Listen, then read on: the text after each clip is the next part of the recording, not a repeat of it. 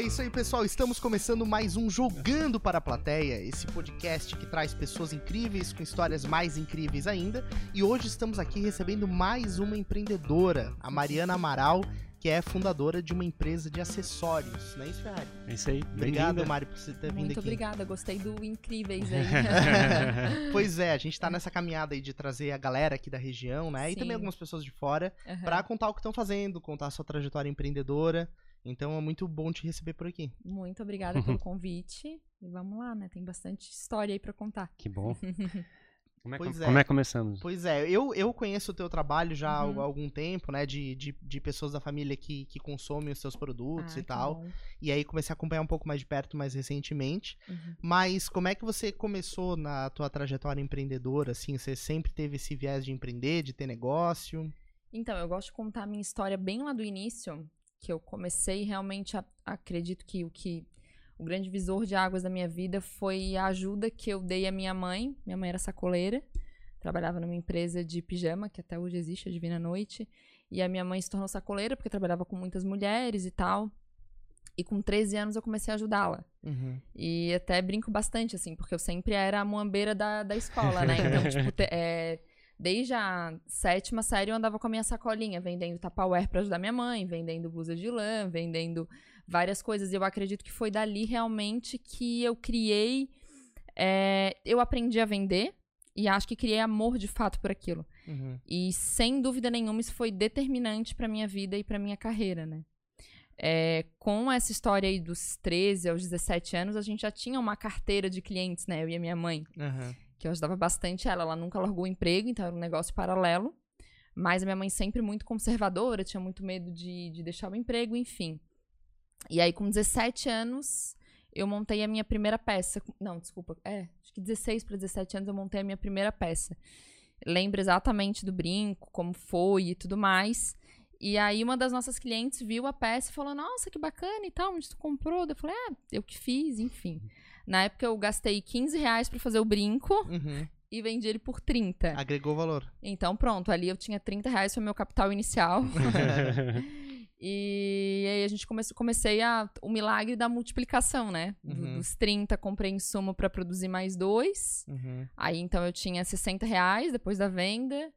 Comprei pra fazer mais 4, 8, 16. E hoje a gente tá com uma tiragem média mês de 10 mil peças. Nossa. Que é o que a gente fabrica hoje dentro do ateliê. Uhum. Então tudo começou realmente muito, muito, muito pequeno, né? E Uhum. hoje, Ainda- o graças processo a ainda é Deus, muito artesanal? Como é que tá o processo? é bem artesanal. 100% artesanal. Ah, que legal. É, então hoje são dentro do ateliê diretos, assim, empregos diretos, são 30 mulheres que trabalham, que faz todo, que, é, que trabalham na parte da produção, né, de administração à produção, e a gente tem aí uma, aí tem uma grande cadeia envolvida, né, de, de terceiristas que trabalham com a gente, tanto fabricação, parte de solda que não é interno, banho e tal, mas aí tem uma galera bem envolvida nessa produção. E teve uma mudança bem clara, né, Maria? Eu percebo da atuação da tua mãe que de repente ela vendi- revendia produtos Uhum. que alguém produzia Sim. e você passou a, faz- a vender algo que você produziu.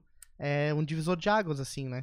Então, é, eu, eu, eu sou vendedora, né? Eu digo que. Ah, qual é a tua profissão? Eu sou vendedora. Aprendi a vender. Eu acho que depois que a gente aprende a vender, a gente Uhum. faz qualquer coisa da vida. Uhum. E a minha grande essência, eu acho que foi a parte da venda ali na adolescência, né? E aí, depois daquilo, eu aprendi que, pronto, já, já, já tinha um segredo na mão, que era saber vender. É, em seguida, a gente começou a parte de produção. Produzir é um baita desafio. É um grande desafio, né? Uhum. Muito desafiador. A parte produtiva, ela envolve um processo muito longo. Desde a criação até a parte da venda, né? Mas eu acredito que é isso que fixou tanto a marca no mercado, porque produzindo também a gente tem o, o- a gente consegue criar o que a Uhum. gente quer, o que a gente acha que o mercado está em falta, a gente consegue de fato direcionar o produto para o que a gente quer atender, né? Então acho que esse é o grande diferencial. Uhum. Mas você ter- poderia ter produzido é, pijama ou outra coisa, mas entrou exatamente na- no lado da bijuteria, no caso. Eu acho que. Porque, assim, é, é completamente. Né? A minha mãe trabalhava com pijama, né? Trabalha com confecção. E eu acho que a, que a bijuteria ali, a semijoia, ela veio nossa, foi muito despretensioso, né? Não, tem ninguém que trabalha com isso na, na família, não tive nenhuma base, não tive nenhum. Não entendi, não entendi absolutamente nada. E foi realmente algo que foi crescendo muito aos poucos. Eu sequer imaginava. E, e deu muito certo. Uhum. Acho que talvez por muita dedicação, né? São 14 anos aí dedicando a absolutamente a isso. E há um ano atrás, aí eu, mais ou menos um ano atrás, eu abri uma segunda empresa que aí é de confecção de, de roupa também, né? Aí voltando, é um ciclo Voltando lá completo. pra... Aham, exatamente. Que legal. E, Uhum. e esse processo de, de produtivo ali, de, de escolher, eu acho que o- recentemente o mercado é, de moda se abriu muito para marcas próprias, né? Uhum, E você falou que tem 14 anos isso, então. Exatamente. E já sempre foi, sempre foi Mariana Amaral desde o do começo. Sempre foi. Sempre foi. foi. Mariana Amaral, aham. Legal. E Teve vocês, e vocês é, fazem é, a venda disso pela internet? Eu vi que tem e-commerce e também tem, tem loja física? Então, é, o foco da marca é o atacado, né? A gente atende hoje 300 clientes no, no mundo, né? A gente tem cliente até no Japão hoje, que são Caramba. revendedores da Mariana Amaral Acessórios, né? A Mariana Amaral Acessórios hoje se posicionou como uma das marcas mais importantes do segmento no Brasil. Uhum. Então, eu tenho bastante orgulho de levar esse nome, porque, né, sou aqui de Sim. São José, sou daqui, tem uma galera que trabalha aqui, Uhum. e a gente tá levando o trabalho pro mundo, né? O que sai daqui pro mundo inteiro conhecer. É, a marca tá, graças a Deus, hoje muito bem posicionada no cenário desse, desse, da, né, desse segmento. É, mas, paralelo a isso, a gente tem as nossas vendas via varejo, que representam, né, em menor escala a nossa produção. Mas a gente também trabalha com e-commerce e a Do fez um ano agora, a gente abriu uma loja física também, que é a loja própria da marca, que fica em Jurerê Internacional. Uhum. Legal. E como é que você percebe, assim, é, porque não, não existia esse espaço antigamente, assim, como é que foi faz- começar a fazer isso há, há 14 anos, de, de abrir um espaço no mercado para se posicionar como marca? Porque eu, eu não tenho tanto conhecimento nessa Uhum. área, mas eu imagino que esse é um mercado que sempre foi dominado por grandes nomes, assim, Uhum. né? Então, é, tudo começou muito pequeno, né? Muito artesanal. Então, eu acho que eu fiquei trabalhando no mínimo uns dois anos ali sozinha, completamente sozinha. Então, criando, comprando, produzindo, vendendo, cobrando, fazendo todas as partes do, do tudo é, dentro do meu quarto e depois da edícula da casa da minha mãe. Uhum. Durante uns dois anos era eu sozinha fazendo tudo. Então eu acho que não existia uma necessidade. Existia da minha parte uma vontade muito grande de crescer, mas não existia aquela necessidade porque o custo ainda era muito baixo, né? Sim. E aí, conforme cada, cada pedacinho que eu ganhava, era um pedacinho a mais que eu aproveitava e conseguia, né? Fui, fui me aproveitando disso até Uhum. conseguir, de fato, ganhar um espaço maior no mercado. Não foi tanto no processo da estratégia, mas foi, foi, foi na- no processo de fazer cada passo é, no seu tempo. Nunca houve estratégia. É, pois é, assim, eu, eu- eu acho que o elemento do negócio, né? Tipo Uhum. assim, ah, vou chegar e fazer uma marca gigante, não sei o quê. Não, nunca. houve. Muito pelo contrário, assim, eu acho, inclusive, muito surpreendente. Porque o que eu percebo hoje no mercado é que, né, sem, enfim, é, vitimismo, mas eu acredito que normalmente, assim, ah, uma mulher jovem e tal, as pessoas acabam pensando, ah, calma aí, tem alguma coisa por trás, né? Uhum. Então eu gosto de contar sempre a minha história, porque todas as vezes é, vem assim, ah, tá, mas teve um investidor, ah, teve um Uhum. pai rico, ah, teve um marido que ajudou, teve alguém que fez alguma coisa. E de fato não teve, né? Uhum. A minha mãe era uma costureira, viúva, tinha, éramos eu e o meu irmão, eu não tinha um real pra investir, assim, eu me lembro muito, era tudo muito contado, assim, um medo muito de dar errado, Uhum. de dar um passo em falso. Então, ainda que eu quisesse ter uma estratégia, eu não tinha investimento, né? Uhum. Então, o investimento era o produto que eu vendia e o que sobrava que eu precisava guardar para comprar novamente e poder vender. Então, o crescimento foi muito gradativo, assim, foi muito é, pequeno, passo, em pa- pa- passo a passo, assim. Então, não tinha nem como sonhar muito alto. Ah, vou Uhum. vender. Eu tinha eh, algo muito realista, né? Ah, vendi, sei lá, 100 peças esse mês, então mês que vem eu vou dar o meu sangue, porque eu já não dormia, eu fazia tudo, né? Uhum. Vou dar meu sangue pra vender 110. Aí eu ficava assim, nossa, mas eu trabalhei tanto pra produzir, vender e tal, como que eu vou conseguir fazer 110? Mas dava o Sim, meu jeito, um né?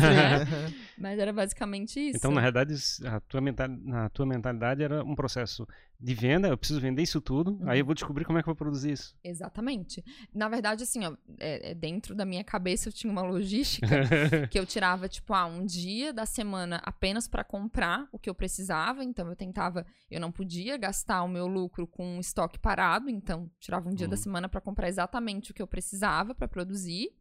é, dois dias, dois a três dias eu saía pra vender e o resto do tempo eu passava produzindo. Uhum. Então, tipo, essa era a minha didática pra eu conseguir atender todo mundo, né? Só que eu sempre tive muito claro na minha cabeça que eu gostaria muito de atender o atacado. Entendi. Não sei se porque minha mãe já vinha de uma fábrica de atacado e talvez isso era, enfim, mas sempre estava muito claro pra mim que o meu mercado era o atacado, né? Uhum. Então era meu foco, era onde eu queria chegar, eram, eram os lojistas, assim.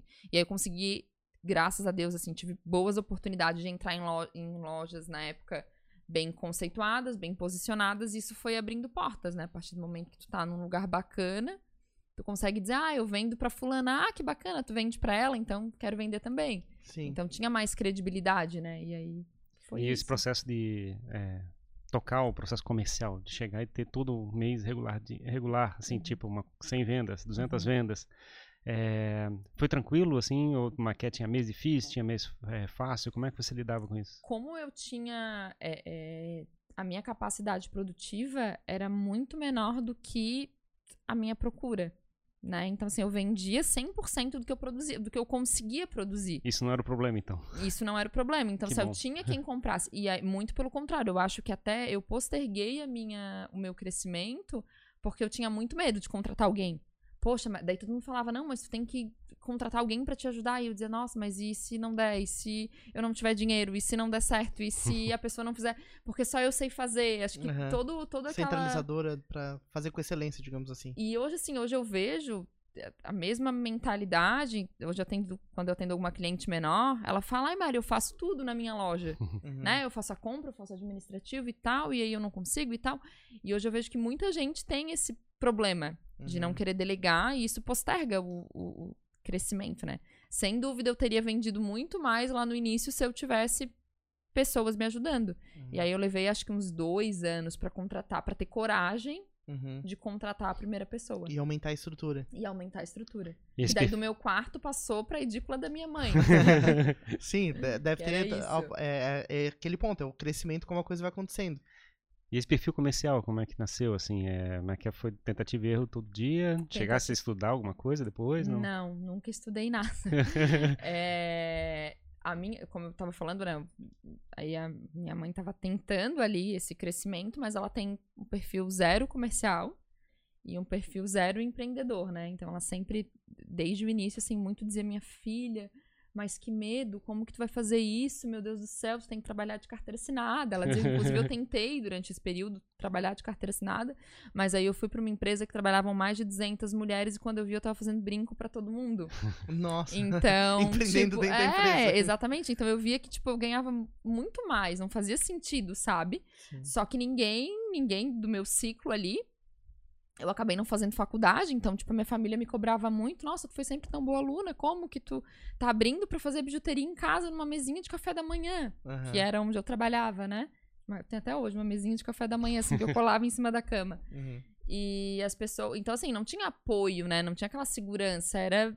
Ia dando certo, e foi dando certo, e foi dando certo. Uhum. E acredito que é muita energia, muita dedicação e Sangue no olho. sangue no olho, Mas- acho que um pouquinho de sorte Mas não também. tinha uma, uma, é uma imagem de uma pessoa, um perfil de uma pessoa que você olhava como referência para se inspirar? Não, Era só a força de fazer a acontecer? vontade. A vontade, muita vontade de fazer acontecer, assim. Muita gente é empreendedora hoje em dia tentando eh, se espelhar em alguém famoso, Mark Zuckerberg, Uhum. eh, como é que é? Elon Musk, sei lá. E como é que é? Essa, esse tipo de perfil não foi o teu caso? Hoje eu tenho muitas e grandes inspirações, nossa, né? Influenciadores. assim. Com certeza. Mas na época, há 14 anos atrás, é, sei lá, não lembro nem se existia o WhatsApp, acho que não.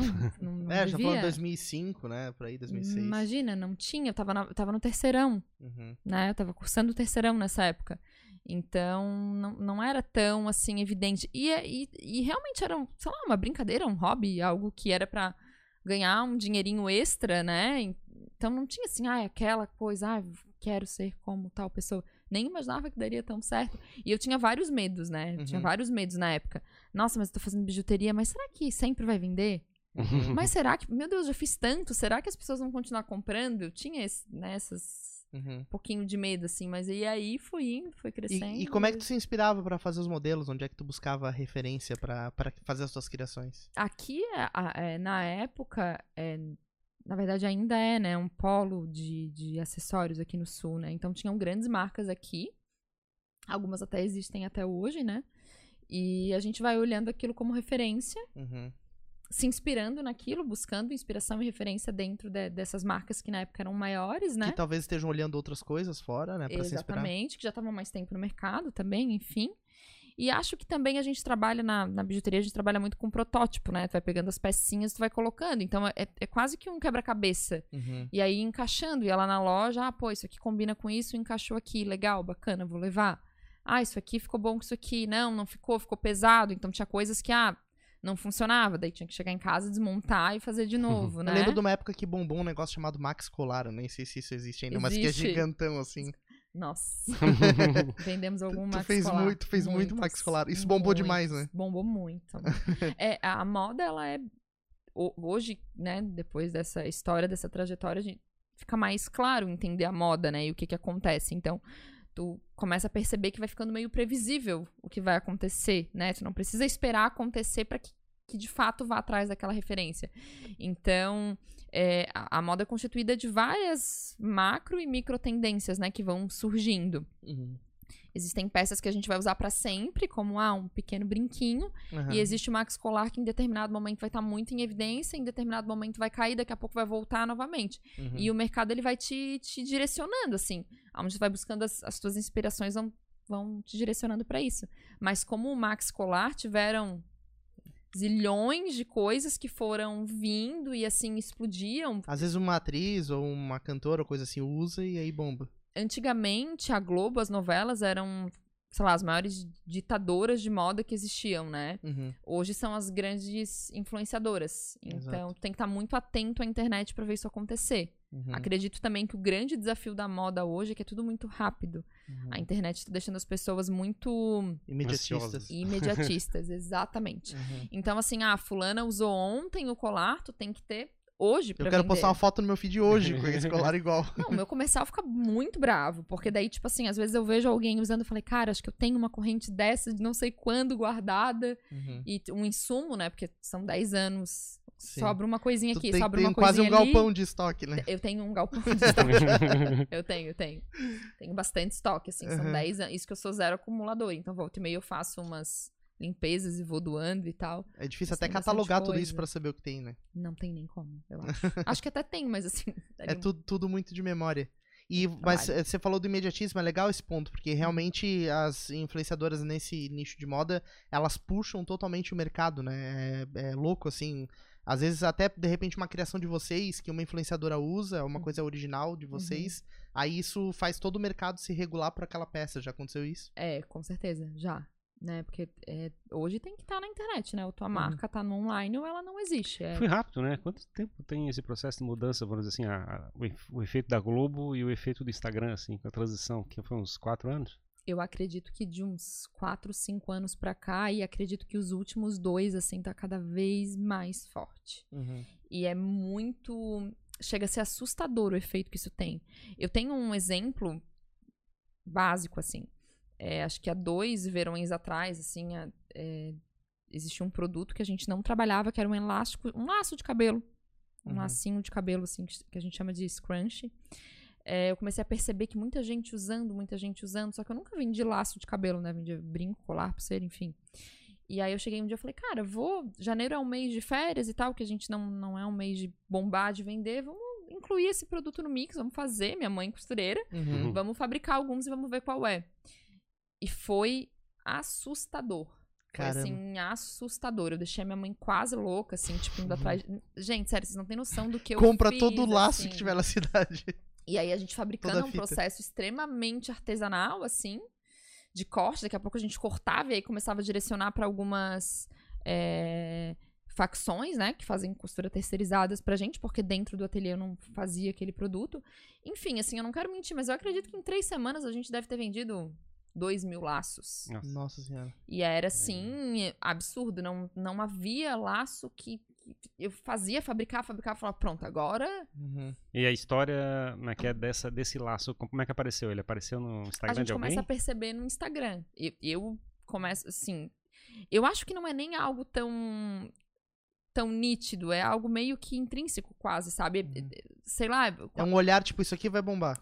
Tu vai olhando, aí tu começa a perceber, opa, de novo. Uhum. Mas Acho isso, que vi mais uma vez, mas, isso- sabe? mas esse- essa tendência nasceu de alguma outra, de Nasceu alguma outra de- fonte? Ou, de, ou de vocês? Com- não, a gente vi algumas pessoas usando assim, né? Eu falei, cara, acho que dá pra Pegar incluir onda. um produto desse aí dentro do mix, né? Uhum. E aí a gente criou o nosso, um pouco diferente do que tinha ali. A gente, inclusive, usou uns tecidos diferentes, que, que era o que o pessoal mais queria, porque ninguém tinha pra vender. Na época, em Florianópolis, ninguém produzia esse laço. Nós somos realmente as primeiras aqui. Uhum. E foi bizarro. Depois, assim, todo mundo que costurava, que tinha ateliê de qualquer coisa, tava fazendo o mesmo laço pra vender. E era assustador, assim. é- Sim, você acabaram ditando uma moda por conta disso. Acredito que não foi a gente que trouxe a moda, né? Isso Uhum. tava já. A moda já tava acontecendo ali. Acredito que a gente trouxe antes na nossa região, assim, talvez Uhum. até dentro do nosso segmento ali de marcas fomos as primeiras. Aham. Mas acredito que aquilo bombou tanto que depois todo mundo Enxergou de verdade, né? né? E começa a perceber e a, a usar aquilo como referência E, a- e agora, hoje em dia, teu foco não tá mais no processo industrial, tá mais no processo comercial, de desenho. Industrial, mais no processo industrial. É ainda. mesmo? Aham. Mas eu curto bastante comercial. Então hoje não tá mais no processo comercial. eu tento o máximo que eu consigo, assim, É, ter um bom relacionamento, tá sempre perto do comercial, ter uma relação próxima. O nosso showroom fica dentro do ateliê, dentro da fábrica, então, quando eu posso, tô sempre ali, né, conversando com as clientes, converso muito com elas pelo, pelo Instagram e tal, tipo, recebo feedback sempre, mas a minha, é, é, o meu trabalho, ele tá mais... Eu achei curioso porque você falou que, o, que a força que fez a coisa acontecer foi o teu, a tua força comercial. Uhum. E por alguma razão começasse a terceirizar mais essa parte. O que, eu- é, o que eu percebo é o seguinte, né, é... Pra produzir, a gente tem que saber como vender, né? Uhum. Então, quando a gente cria um produto, lógico que, né, sempre é, tem erros e acertos, né? Graças a Deus a gente tá acertando mais que errando, mas erra também. Uhum. Mas, assim, é, do ponto de vista comercial, se tu entende o porquê aquilo vende, o porquê aquilo resolve a, a vida do cliente, o porquê que a gente vai vender aquilo, fica muito mais fácil vender. Uhum. Então, quando o, o meu comercial recebe um produto, ele já meio que sabe por que, que ele tá vendendo aquilo e como ele vai vender aquilo, né? Uhum. Qual é o argumento de venda? Qual é a estratégia que a gente vai usar pra vender aquele Preparar esse produto, recado né? já pra eles, assim, ó, é teu recado é esse tem que se passar. Exatamente, então já fica mais fácil. Uhum. E como a nossa venda não é feita através de a, a nossa a gente fala sobre venda online, mas assim, a nossa venda online de atacado não é feita através de uma plataforma, né? A gente Uhum. faz muito via WhatsApp e tal. Mas a nossa comunicação é muito online, né? Através de, do Instagram e tal. Então, vender pelo Instagram Uhum. mostrar o porquê tu tá vendendo e não dizer, ah, olha só, esse colar é lindo, Uhum. Uhum. né? Tipo, ah, esse colar é isso, ele é aquilo, ele é aquilo outro. Tem que ter uma história por por causa trás. disso. Tem que ter propósito, tem que ter Uhum. história, tem que ter o porquê, e é por isso que as pessoas consomem, né? As pessoas Uhum. consomem justamente por isso. Então eu não deixo de vender, só que tô vendendo de uma forma diferente, Uhum. sabe? Vendendo antes, né? E a, assim. e a tra- e a transação para online? Você falou que tem um e-commerce já? Tem uma Tem um e-commerce, é, a gente. Na verdade, a gente tem um e-commerce, sei lá, uns quatro anos, mas a gente fortaleceu esse e-commerce desde que iniciou a pandemia. Uhum. E a gente tem tido um resultado bem positivo. Mas o e-commerce é varejo, não é atacado. varejo, varejo. Aí a nossa venda atacado online é feita através do WhatsApp, Uhum. né? A gente, porque como a gente atende Brasil, atende mundo, né? Uhum. A gente faz via FaceTime, via WhatsApp, catálogo, foto, enfim. Uhum. Mas vocês sempre comunicaram através das redes sociais, por exemplo? Ou, ou isso foi uma coisa mais recente também? É, eu, Eu acho, Que, acho. que em termos de marca, vocês foram uma das marcas que, por ter 14 anos, que pegaram bem essa transição, né? De, Pegamos. de algo que tá influenciado pela novela, depois algo que tá influenciado Hum. pela TV, e ter que vender de um, de um pra outro, digamos assim. É, eu acho que assim, é, a, a parte de, de comercial, assim, a, a parte da venda propriamente dita do consumo, ele foi mudando muito durante esses 14 anos, né? E hoje, o que a internet consegue fazer é que a gente consegue chegar a muitos lugares ao mesmo tempo, que era basicamente o que eu tava falando ali sobre Uhum. sobre como vender, né? De que forma vender. É, o que eu percebo, assim, e foi um grande divisor de águas dentro da minha empresa, foi quando a gente percebeu, sei lá, é, existiu aí uma crise no comércio há uns quatro, cinco anos atrás, uma reclamação muito grande, todo mundo reclamando, vai, ninguém vende, ninguém vende, ninguém vende, o comércio estava Uhum. parado e tal. E aí eu atendia já muitas clientes aqui, eu comecei a perceber, cara, mas peraí, tem gente que não tá reclamando, né? E essas pessoas que não estão reclamando, elas estão fazendo o quê? Essas pessoas já estavam no digital, já já, já tinham entendido o recado, né? Do, do Instagram, do Facebook na época. Já já estavam muito incluídas nesse momento. Na época veio o Snapchat, que depois saiu e continuou, né? Uhum. Migrou pro Instagram, enfim. E aí eu comecei a perceber que, pô, a gente precisa estar atento a isso. Na época eu comecei a perceber que era ali que tava o segredinho, né? E aí comecei a pesquisar um pouco mais. é, Isso deve ter uns. Não, é, não faz muito tempo, não. Uns três anos e meio, quatro anos, por aí. E aí eu trouxe um consultor, que na época foi quem eu achei de marketing. Trouxe para Florianópolis. Uhum. Fiz uma consultoria com ele na época, acho que durante três meses e tal. E a gente começou a aprender um pouquinho sobre o que acontecia, o que, que era a tendência desse mundo, né? Tipo, Uhum. tava vendendo tendência de moda, precisava entender da tendência do mercado digital ali online, o que, que ia acontecer naquele período, né? Pra onde que a gente tava caminhando. E aí ali a gente começou com a parte da humanização, que era o que ele pregava muito. Mari, tem teu nome, precisa aparecer, precisa estar à frente, tem teu nome, as pessoas querem ver as pessoas, é com isso que elas se conectam e tal, e tal, e tal. E aí foi mais um grande desafio, né? É, acho que todo mundo que começa a fazer isso passa por isso, né? Ai, mas meu Deus, mais exposição e Claro. tal, e não sei o quê. E aí eu comecei a dar mais a minha cara pra marca a partir daquele momento.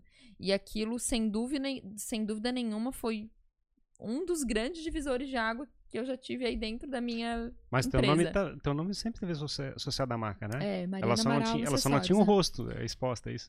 Eu acho que faltava mais, assim, a comunicação, sabe? Uhum. Tipo, as pessoas de fato verem quem era. Se conectar com a Mari, de fato, né? Uhum. E isso vem acontecendo desde então, bastante. Acho que foi uma. Até então tu mostrava só produto, basicamente. Cara, não fazia um foto- story falando, ó, vou te mostrar esse produto. Como tá? que usa esse produto? Ah, Aham. tá aqui a foto do produto, né? Uhum. Ou tô usando hoje em tal ocasião. É, exato. Então, como que tu vai usar esse produto? Com o que que ele combina? O que que é legal de ter nesse produto, né? Por que ter esse produto? E aí as pessoas começavam a ver, ah, legal, pô, né? Uhum. Bacana, tem uma roupa parecida com essa, então quero também. Aí ela pedia pra revendedora que comprava de mim, né? Uhum. Ah, eu quero aquele colar que a Mari tava usando. Entendi. Ah, porque isso combina com aquilo. Ah, que bacana, eu tenho isso em casa, então eu vou querer esse pra combinar com aquele. Uhum. Ou ah, se tu quer usar o Max Colar, eu te indico usar esse brinco. Sim. Ah, pô, eu tenho o Max Colar, mas ainda não tenho brinco, quero brinco. Tipo, a entendeu? composição dos looks que tu ia. Porque tem isso, né? O cliente ele quer comprar muito a proposta completa, né? É, o que, quer eu passo, o que eu passo sempre pro meu comercial é o seguinte, né? A mesma coisa a gente pode imaginar indo ao médico, né? Tu vai ao médico, tu chega lá, tá doente, tu queres que ele te explique o porquê que tu vai tomar o remédio, qual remédio tu vai tomar e como que é pra tu tomar, né? Uhum. A mesma coisa é um cliente que vai comprar moda. Imagina que é a médica que tá indo na minha loja. Eu não posso entregar um colar pra ela e dizer, pronto. Sim. Eu vou ter que ensinar ela, eu vou dizer, olha, ela não tem obrigação de saber. Obrigação quem tem somos nós de ensinar. Uhum. Se ela já sabe, ok, melhor ainda, mas ela não tem essa obrigação. Obrigação tenho eu de dizer, ah, isso combina com isso, isso fica legal com aquilo. Realmente prestar uma consultoria pro cliente, né? Assim como a gente, como atacado, a gente gosta de ensinar o cliente. Ah, bacana tu expor dessa forma, olha aqui, eu tenho uma foto pra tu vender esse produto desse jeito, né? Uhum. E aí a gente vai ensinando o mercado a como trabalhar com aquele produto, ou como usar aquele produto, né? Que legal. Uhum. E E você, você, falou uma coisa muito legal, que é essa história de vender pro mundo todo, que tem até produto no Japão. Como é que isso começou? Como é que, qual foi a primeira oportunidade de vender pra fora? Tá aí, ó, mais um divisor de águas. mais um de- dos tantos. É, existe uma. Até hoje existe uma feira chamada Bijoias, que é a maior feira de acessórios e da América Latina, assim. É uma feira imensa que acontece em São Paulo, são quatro edições por ano. Agora não tá acontecendo em função da pandemia.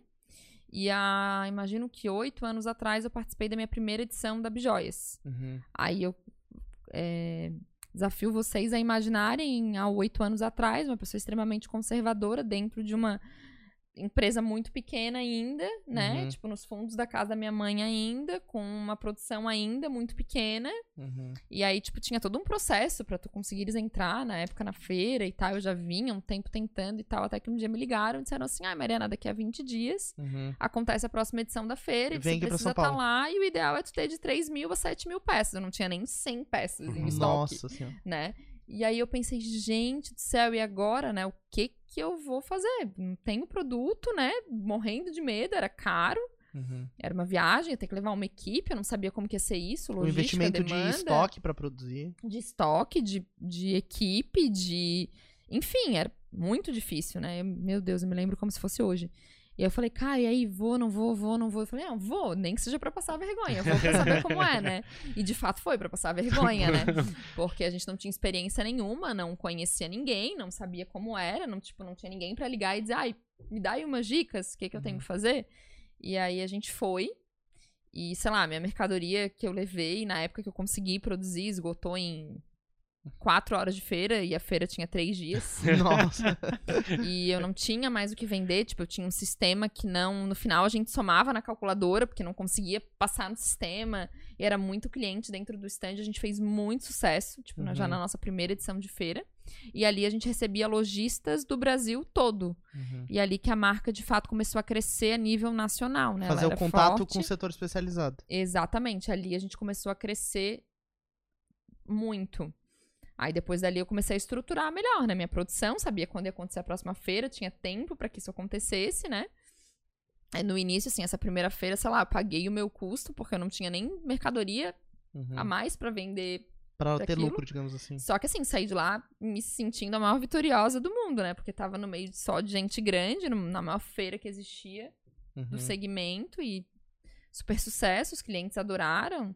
Nossa, é- é- é- era tão. A imaturidade era tanta que, tipo, a gente não levou nem embalagem pra botar no saquinho as coisas. Uhum. Então a gente colocava os colares dentro da sacola e, tipo, embolava tudo. Aham. Foi. Nossa, meu Deus do céu.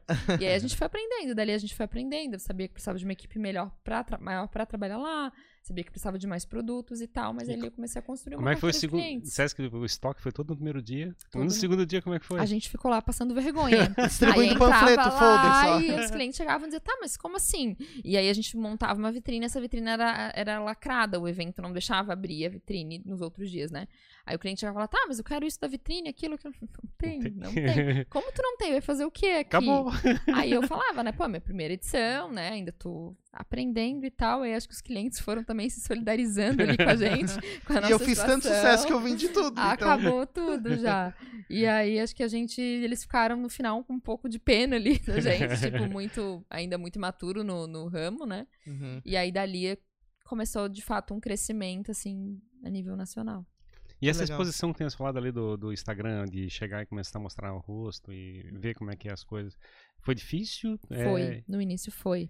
É, a gente chama de humanização, né? Aham. Tipo, realmente dar a nossa cara e humanizar de fato o nosso negócio, né? Mostrar mais pessoas do que produto. É, e é o que eu percebi era o seguinte, né? Eu tinha várias. eh, Eu comecei lá na época dos blogs, chamando as influenciadoras, as pioneiras aqui do estado, que é a Amanda Sasso do Fofochique, a Sim. Milene Madeira, né? Que faziam bastante sucesso na época. Comecei a trabalhar com elas, fazer fotos e tal. E aquilo já trazia um resultado muito bacana, já era muito legal, né? Tê-las com a gente. E aí, tipo, é, é, as pessoas já conheciam a marca, a gente já começou a divulgar um pouco e tal. E aí começou a chamar uma menina bonita aqui, uma modelo legal ali pra fazer a foto e tal. E eu comecei a ter uns feedbacks assim, ó. Ah, mas a fulana é modelo, tudo nela fica bonito. Ah, mas a Beltrana é Miss. Não, mas como é que vai ficar feio nela? Eu queria ver numa pessoa como eu, né? E aí a Mariana já era mãe, né? Tinha uma outra vida, tinha uma outra rotina, tinha uma rotina eh, corrida, e eu acho que as pessoas vão se identificando por esse lado, sabe? Uhum. E além, obviamente que além de mim, eu tentava colocar pessoas da minha equipe também. Né? Então, ah, uma que era mais alta, outra que era mais baixa, outra que era mais gordinha, outra que tinha o cabelo comprido, outra que tinha o cabelo curto. E Uhum. mostrava, olha como esse brinco fica num cabelo curto. Uhum. Viu como combina, como fica legal? O que as pessoas tinham medo, né? Tinham receio. Ah, mas será que vai ficar bom? Ficavam inseguras de comprar. E a gente começou a mostrar de uma outra forma, né? O que hoje é bem comum a gente ver na rede social, mas que na época poucas pessoas faziam. Então acredito que a gente cresceu muito dali pra frente E- também. Depois isso ficou tranquilo. Ah, hoje? Hoje tá em Não- casa. Nem vergonha de nada mais. Mesmo? Tenho vergonha de nada Eu acho que é agora. tipo entrar na água, assim, literalmente, né? Depois que É. molha, acabou, né? É que eu acho que é, a gente cria, a gente quebra essa vergonha, esse medo, depois que o resultado vem, né? Uhum. E é o que eu sempre falo para os meus clientes. Hoje muita gente fala, ai, mas eu tenho vergonha. Ai, mas eu não gosto da minha voz. Ai, mas eu gravo vídeo e não gosto da minha voz. E eu sempre digo, cara, a não ser que tu tenha já trabalhado na Globo, tenha feito novela ou qualquer coisa do gênero, tu vai, tu vai olhar pro teu defeito, né? Tipo, a pessoa Uhum. não gosta do nariz, ela vai se ver, no- ai, meu, nariz. Mas ninguém tá olhando pro teu nariz, é tu que tá olhando, Exato, né? exatamente, As é. pessoas querem ouvir a tua mensagem, não ver o, a- a- se o cabelo não tava legal, se aquilo não tava bom, né? Então, hoje, ah... Então, é... E, e tu, com certeza, desenvolveu um relacionamento com essas clientes, assim, tem, tu conversa com clientes que são clientes, sei lá, há muito tempo, hum, Nossa, 10 anos, ou... nossa, a gente falou da Mona ali no início, né? Aham. Nossa, a Mona hoje é, Uhum. sei lá, uma grande amiga, é uma amiga, né? Sim, e ela era tenho- tua cliente lá no começo. É minha cliente há alguns anos, assim, algum- não bem no começo, mas já há alguns bons Sim. anos. Eu vou falar que, pra mim, a melhor parte do meu trabalho é essa, assim, é Uhum. construir realmente relacionamento com as pessoas, poder trocar ideia, é poder dizer, pô, isso aqui pra mim deu certo, pô, fiz isso aqui não deu certo, que a gente começa a trocar figurinha, né? Ai, contratei a blogueira tal, ai, e aí, pô, foi sucesso? Uhum. Não, não, não gostei muito não. Uhum. E a gente vai trocando ideia, sabe? Ah, isso, pô, isso aqui bacana fazer, não, isso aqui não, não é legal. E a gente vai construindo de fato uma relação e de, de, de credibilidade, de confiança mesmo, né? Uhum. E ah, vocês têm procurado essas blogueiras, as, as- os Sim, Instagrams? sim. Ou as- elas pro- procuram vocês? Então, como é que tá essa relação? É que aí depende muito do, do perfil e qual momento que tá, né? Essa, a gente hoje chama de influencer, né? Influência. Então, tipo, se a gente pegar uma influencer aí de nível nacional, dificilmente ela vai te procurar, né? A gente Sim. vai procurá-la, né? E é um. é- E é- vocês têm usado esse tipo sim, de perfil? Sim, sempre uso, aham. E é um produto que custa caro, né? É um marketing caro, não é um marketing barato. Uhum. Sim. Mas a gente tá sempre, constantemente colocando, né? Principalmente com perfil que tem a ver com a gente, né? E Mostrando, enfim. E, ó, recentemente, é que eu sempre tive, assim, uma, um pouquinho de loucura no DNA. É, eu, eu trabalho com uma influencer que é a Maridala há algum tempo, que ela é de São Paulo, né? E a Maridala tinha uma comunicação mais direcionada com atacado, enfim, que era meu público. E aí, há pouco tempo, eu vi que ela tava recebendo duas amigas também influencers. Três amigas. Na casa dela e agora ela tá morando aqui na Brava. Uhum. Falei, cara, eu vou fazer uma sacola pra cada uma, e seja o que Deus quiser, vou lá deixar na casa dela, né? Uhum. Vai que. Vai que. Peguei uma sexta-feira, seis horas da tarde, fiz quatro sacolas imensas, fui lá, no- bati na porta da Maridala, Uhum. deixei lá na, no, no quatro sacolas, assim, gigantes, que Uhum. pensando em custo de mercadoria era um valor relevante, mas em divulgação não significava muito, então se desse certo ia ser um bom negócio. E aí deixei quatro sacolas lá no- na portaria dela e as quatro publicaram a marca e marcaram a marca. Uhum. Uma delas é a Rica de Marré, que é uma influencer que tem, sei lá, acho que 2 milhões de seguidores, é super bem posicionada, Gigante. uhum. gigante. A gente ganhou um marketing gratuito. Uhum. Hoje eu já tô até negociando hoje com ela, mas a gente ganhou um marketing gratuito porque ela amou o produto. Uhum. E aí, tipo assim, poucas pessoas sairiam uma sexta-feira às 6 horas da tarde. Cheguei lá, cheguei, deixei a sacola, virei a volta e voltei pra casa, Isso, né? isso é você, assim, a, a, aquela, tem aquela frase, a sorte gosta de te encontrar trabalhando, né? Uhum. Então, esse é o ponto, assim, as pessoas às vezes não têm esse ímpeto, né, de enxergar uma oportunidade. É legal isso? É, o- como é que é olhar o negócio assim, eu vou correr esse risco. Exato, exatamente. E assim, é, é, Eu acho que eu sempre tive um pouquinho disso, assim, ah, eu vou tentar, beleza. Se não der certo, Uhum. Tô na chuva pra me molhar. é, né? tentei, fui lá, levei, beleza, fechou. Então, assim, eu sempre tentei, sempre levei também tudo muito pro, pro lado positivo, assim. Muitas coisas também que eu já fiz, que eu já mandei, que eu já paguei, Uhum. que eu já investi, também não deram certo, assim, né? E engraçado que dessas eu costumo nem lembrar, eu acabo focando mais no que dá Claro. certo, porque se Uhum. for gastar energia com isso, fica um pouco... E nesse processo de, desse tempo todo empreendendo, Mari, em alguns momentos vocês viram a marca chegou num patamar e a marca tá estagnada, por exemplo. O que que vocês chegaram e falaram assim, cara, o que que eu vou fazer pra ir pro próximo patamar, assim? A- a- você enxergou isso claramente? Eu, eu acho que a marca nunca chegou a estagnar. Uhum. Mas eu comecei a perceber, e aí tem que ter muito essa questão de sensibilidade do que está acontecendo, né, no mundo. Acho que hoje qualquer empresário de qualquer ramo, de qualquer segmento, tem que entender qual é a postura de consumo, né? Para onde está indo o consumo, o que, que as pessoas Uhum. estão consumindo. E chegou, chegaram alguns momentos que eu comecei a olhar e Tipo, a perceber. velocidade tá menor do que tava, digamos assim. Exatamente. Então, assim, cara, acho que, né, preciso ver alguma coisa. Um dos passos que a gente deu foi incluir semijoia no nosso mix. Uhum. Coisa que nenhuma outra marca tinha. Hoje acredito que quem tem. Nem Uhum. sei se tem, na verdade. Mas um mix tão completo com o nosso, com de bijuteria e semijoia. Que pra quem é leigo talvez pareça muito parecido, mas na verdade é muito diferente. Pois é, qual que é a diferença? Eu sou leigo nessa. todo o processo, tanto produtivo, o processo produtivo é completamente diferente, né? A Uhum. bijuteria ela envolve, nossa, um zilhão de outros insumos e coisas que a bijuteria não envolve. A bijuteria é um produto que a gente banha depois de pronto. A, a- desculpa, a, a semijoia a gente banha depois de pronto. A, semi- a bijuteria a gente compra banhado e depois produz, por Entendi. exemplo. E o que de fato difere, assim, no mercado, não falando do processo produtivo, é a quantidade de ouro que tem naquele produto, né? Uhum. A bijuteria a gente usa um flash e um verniz, Uhum. né? Antialérgico, é um banho excelente também. Mas, Mas não é- tem ouro ali, na bijuteria. Tem, tem uma quantidade de ouro menor. Uhum.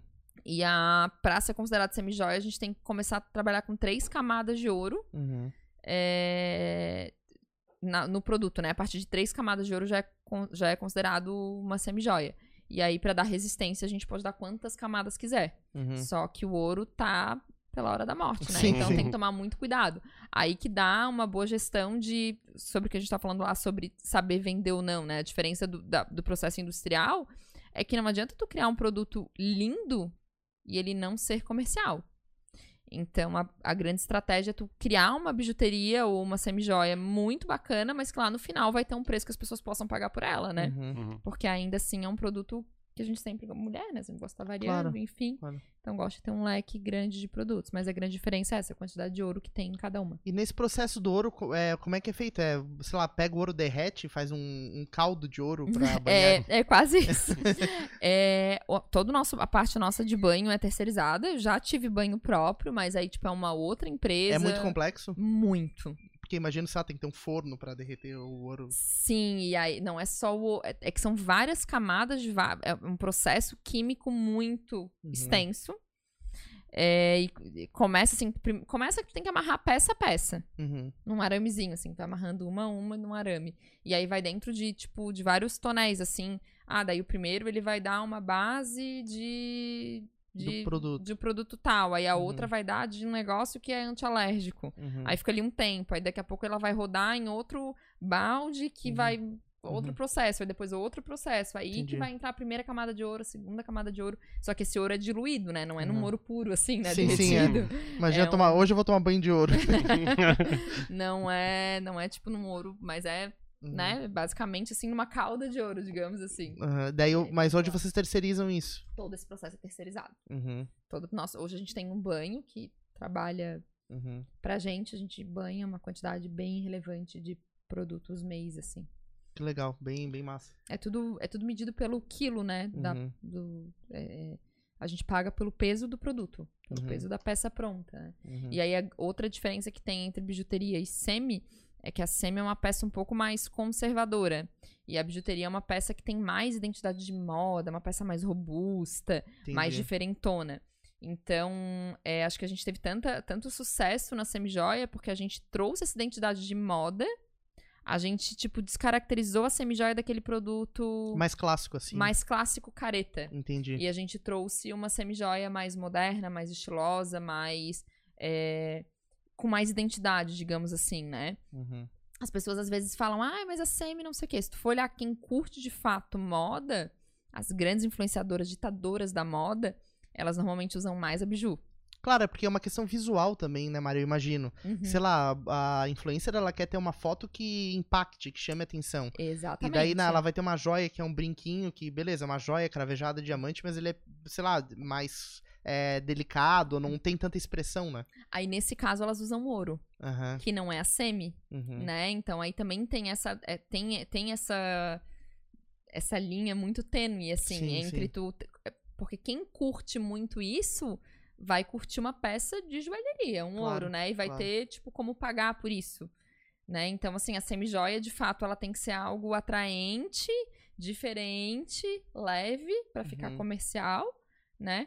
Mas um produto como que eu vou explicar? Assim, que não, que não vai competir com a joalheria, por exemplo. Uhum, sim, perfeito. E que tem uma, uma identidade própria ali. Exatamente, tem que ter uma. Essa tua história empreendedora é bacana pra caramba. Uhum. Acho muito legal. E o pessoal não te procura a respeito disso, de como é que foi a tua história, pra tentar ajudar outros empreendedores? Procu procura. Procura bastante, assim. É, alguns anos atrás, é, eu, a Débora Viegas. Tu conhece a Débora Viegas? Sim, aham. Coach? Inclusive, eu tô, tô planejando trazê-la pra um papo aqui também. Ah, ela é uma Meu Deus, ela é uma pessoa sensacional. Inclusive, ajuda Aham. muita gente. Ela tá em São Paulo, não? Tá acho em São Paulo, Uhum. com outras duas marcas hoje de roupa, né? A Cal Ferronato e a. E a Rô, a Uhum. Roberta, que são do Clube W hoje, né? A gente fazia alguns eventos Uhum. trazendo mulheres pra contar a nossa história, né? Pra ajudar, inspirar e motivar é, outras empresárias, outras pessoas que estavam começando pra realmente dar aí um, um pontapé inicial e contar como foi. Então hoje, de fato, é algo que sempre que eu paro pra contar minha história ou que eu não, hoje eu vou falar um pouquinho mais sobre a história da marca, como começou, ou quando eu conto de fato alguns desafios, porque eu gosto de falar mesmo, pô, fiz isso e não deu certo, não funcionou, Exato. sabe? Fiz isso e funcionou, porque a história não é só de sucesso, né? São de Uhum. altos e baixos e Uhum. muita luta e muita batalha e, né? E nesse fracasso, uma aprende com a outra também, né? Acho que isso é legal, o mercado todo aprende. Exatamente, a gente dividir de fato isso, né? Uhum. Poder contar, poder. São 14 anos, né? Imagina quanta coisa deu errado nesses 14 Pois anos. é, né? imagina. Tem um monte É. de coisa pra ensinar. Exatamente. Então, assim como, né, algumas deram certo e a gente pode ir trocando ideia. Então, estou sempre constantemente contando isso e falando, e as pessoas perguntam. Uhum. E a preferência de vocês hoje, tu comentou que é a questão do atacado, né? Uhum. Acho que de repente é o maior atendimento que vocês têm é pro setor de atacado. Sim. E, mas tu enxerga no varejo uma oportunidade de expansão? Ou tu acha que não é o teu perfil? Ou o mercado não tem tanta demanda? Eu, olhando por essa postura, assim, de, de, de consumo, né, que era o que eu tava falando ali, as grandes marcas hoje estão estão se posicionando dentro do mercado com as suas lojas próprias, né? Uhum. Então, hoje, grandes marcas de diversos segmentos estão tendo cada uma sua lojinha própria, né, em Uhum. alguns cantos aí do mundo. Então, tenho alguns sonhos, a questão de franquear a marca, né? Inclusive, a primeira loja, o objetivo da primeira loja era aprender com isso. Acredito que quando a gente atende a ponta, essa experiência que eu tive com a minha loja própria, ela foi muito engrandecedora pra mim. Porque tu vê de fato, não é um vendedor te falando, é tu olhando pro cliente, ele te dando a objeção na lata, entendeu? Uhum. Tipo, ah, esse produto eu não gosto dele por isso. Isso direciona muita coisa, né? Então tá ali por trás do varejo, te faz aprender muito. E eu, eu sou de fato, é, é- é- a gente brinca que é, é carinha de madame num corpinho de peão, porque é, eu- de fato eu gosto da, dessa parte assim de tá ali, na trabalhando massa. na luta. Então, assim, o primeiro mês de loja, eu praticamente passei grande parte dos primeiros dias lá dentro Uhum. olhando, observando, desde exposição, vitrine, como o cliente se comportava dentro da loja, o que ele gostava, o que ele queria. É, Isso pra mim era muito importante, sabe? Como que a vendedora se comportava vendendo. E isso me ajudou muito a, a- a criar, ver o que, que era legal ter, o que, que não era legal ter, como que era legal expor. Isso te faz ver que o leque dentro do mercado ele é tão grande, tu tem tanta coisa pra fazer, tanta coisa pra aprender, pra ensinar, que é uma escola, né? Então a loja do varejo hoje pra mim é uma grande escola que me fez crescer muito no atacado.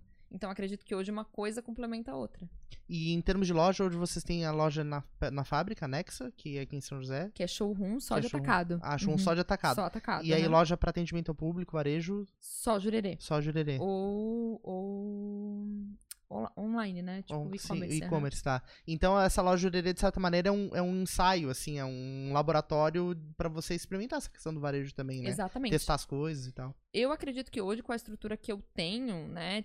é- é, acho que também pra minha sanidade, eu acho que, tipo, eu, Mariana, abrir mais lojas, não sei. É porque tu falou que tu é centralizadora, né? No começo do papo, tu falou assim, É. cara, eu gosto de resolver tudo sozinho, então... Eu precisaria crescer muito, assim, tipo, em estrutura pra conseguir. Uhum. Mas também isso não. Eu sou libriana, né? Não significa que amanhã eu não possa mudar de ideia. Sim. Mas hoje, nesse momento, assim, eu me vejo é, é, bem atarefada. Mas o que eu penso é, é realmente ter outras lojas em outros lugares do Brasil, não só Florianópolis. Mas é, de repente, talvez num formato de franquia. Ou lá em Jurerê eu tenho uma sócia, né? Que é uma Uhum. grande amiga que começou como Que legal. vendedora. E aí, tipo, essa estrutura dividindo ali responsabilidade já é Ajuda uma bastante. nossa, uma Uhum. grande coisa, né? Então, talvez nesse formato, né? Uhum. é, é, emprestando nome, crescendo, vendo como é, como se comporta em outro lugar, em outras regiões, talvez até arriscaria. Entendi. E nesse caso, assim, dessa trajetória toda criando, fazendo o negócio acontecer, é, tu percebe iniciativas empreendedoras é, surgindo inspiradas em ti pode ser no mesmo segmento ou outras, assim, já teve empreendedor que veio falar contigo, ó, Mari, tô começando um negócio Y. É, eu queria entrar nessa se- seara, assim, porque eu fico. Eu tenho uma filha já de tá 18, 18 anos agora. Eu fico pensando desse- seu ponto de vista, né? A gente te, te considera um exemplo para as pessoas? Ou como é, como é que tu te vê, assim, nesse processo? Ah, eu não sei se sei exemplo é a, é a palavra, né? Eu acho que as pessoas hoje, de fato, como tu falou ali, né? Ah, tu tem alguma referência como case, enfim. enf- E eu acho que talvez as pessoas vejam, me vejam dessa forma, né? Sim. Talvez conheçam essa Mariana lá da internet que. Que, né, que parece que as coisas estão dando muito certo, que não vê o que tá acontecendo por trás, e de fato estão, mas assim, não vê o que tá acontecendo ali Muita luta, muito perrengue, né? muito pra- perrengue ali passando por trás, enfim. Então acredito que as pessoas olham pra isso e veem de fato como uma referência. Recebo muita, muita, muita mensagem de marcas do Brasil todo, assim, de pessoas iniciando do Brasil todo. Mari, te vejo como referência. Mari, adoro isso. Mari, adoro a forma com que tu faz aquilo. Gosto muito do teu produto. Vejo, recebo bastante feedback. Tenho clientes também, tipo, tenho tenho um amigo que trabalha numa agência de marketing diz, ah, volta e meia aparece alguém aqui e te dá, dá ah, sei lá, o teu Instagram como referência, ah, quero ser dessa forma. Aham. Então recebo bastante esse feedback, mas acho que tenho muito pra aprender ainda, né? E o mercado, acho que ele é, essa era digital aí ela te quando tu acha que tu tá aprendendo, que tu sabe, Muda. Mudou. Uhum.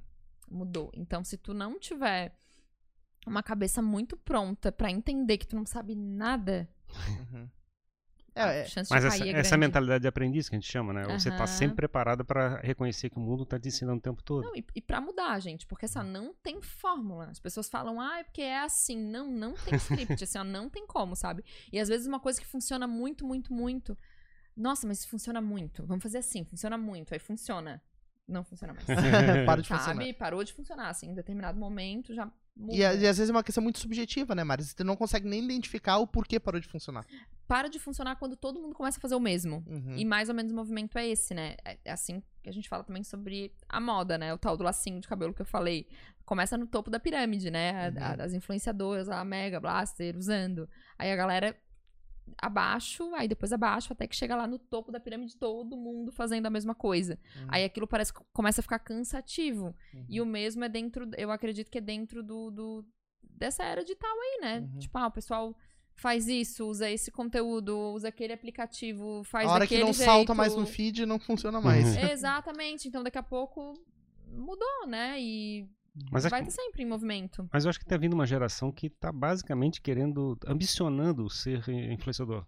A vida deles vai ser ser influenciador, vai se fazer produzir conteúdo. Não É, eu, percebe tenho, isso. eu tenho um pouco de medo dessa nova geração, sabe? Uhum. Inclusive até abordei esse assunto no meu Tu, Instagram. tu umas é TikToker, atrás. Mari? Não, eu não sou. não sou. Nem sei, eu sou meio tiazona, assim, pra essas coisas de. de, de é, tecnologia, sabe? Eu não gosto muito, assim. Eu vou Uhum. no, no que eu sei fazer ali, que é o básico, e deu.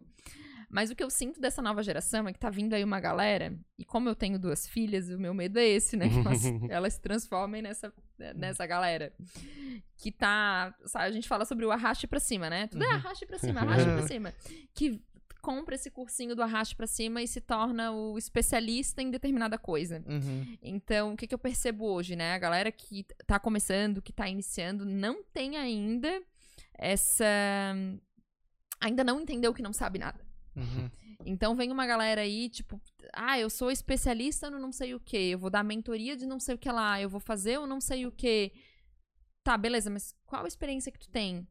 É aquela história, tu tá empreendendo há 14 anos e ainda tá aprendendo. Daí, tipo, o cara, né?